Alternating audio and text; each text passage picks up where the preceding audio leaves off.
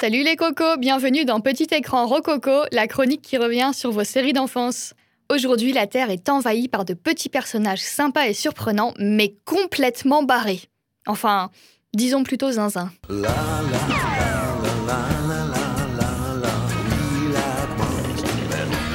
little kids sing. And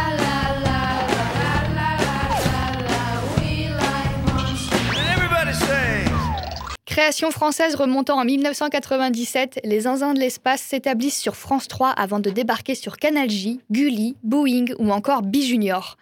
Racontant les aventures de cinq extraterrestres échoués sur Terre, un des membres de cette joyeuse petite équipe parvient à rentrer chez lui à la fin de la première saison, abandonnant les autres à leur sort. Mais d'ailleurs, quelqu'un se rappelle-t-il de leur nom? Euh, non, enfin les noms, non. Je me souviens qu'il y avait un, un personnage qui avait un, un énorme crâne, Il y en a un qui est violet, il y en a un qui est vert. euh, orange, vert, bleu. Et de leur nom, euh, pas du tout.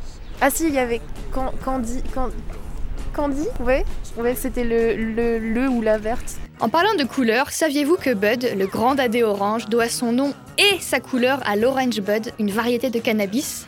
Ça expliquerait aussi son comportement. Il y a de l'idée en fait. Je crois que je le savais, mais que je l'ai oublié. Du coup, ça me fait plaisir de redécouvrir cette information. Euh, bah je sais pas, c'est rigolo. Enfin euh, oui, pourquoi pas. Alors je connaissais pas.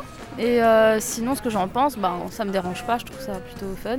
Et euh, ben, c'est marrant parce que c'est marrant. C'est pas un truc que les enfants ils peuvent, ils peuvent se dire forcément. Du coup, c'est marrant pour les adultes. Pour revenir à nos personnages, Bud est donc le zinzin orange et nonchalant, voire très nonchalant. Gorgeous, celui un peu gros et sarcastique. Ethno, le petit leader violet. Et Candy, l'adorable alien vert à jupette. Candy est d'ailleurs l'un des premiers personnages homosexuels dans les dessins animés non américains. Jusqu'à la fin de la première saison, on comptait aussi Stéréo, le zinzin rose à deux têtes. Il avait réussi à repartir sur sa planète Zigmabé par un heureux hasard. Enfin, pas si heureux que ça si on pense aux quatre autres restés sur place. À votre avis, ces petits malheureux sont-ils finalement parvenus à rejoindre Zigmabé? Non, je me souviens plus de ça. J'ai pas vu le dernier épisode. Et non, dans le dernier épisode, une compétition oppose nos quatre amis. La récompense, être le seul à pouvoir rentrer chez soi. En définitive, ils resteront tous bloqués et découvriront que d'autres membres de leur espèce sont aussi éparpillés sur Terre. Ah, c'est triste, mais ça peut être bien aussi. Je sais pas, c'est une ouverture en fait. Ça, ça peut euh, faire une suite justement. Ça montre qu'il n'y a pas toujours une fin qui est belle et comme dans les Disney où tout finit bien. Ouais, c'est pas mal. C'est pas ouf pour les enfants déjà de base parce que ça leur montre que leur but eh ben, ils sont pas réalisés. Mais après c'est peut-être euh, marrant parce que s'il y en avait qu'un seul qui pouvait rentrer, euh, enfin je croyais que t'allais me sortir un truc du style ouais du coup ils ont une leçon d'amitié et tout et ils décident de rester de, euh, d'eux-mêmes sur Terre mais bah non du coup de force très bien.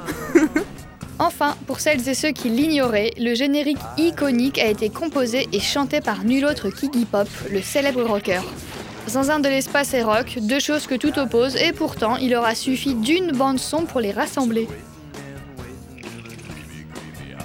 Merci pour votre présence et votre écoute, et on se retrouve bientôt avec le 21e épisode de Petit Écran Rococo.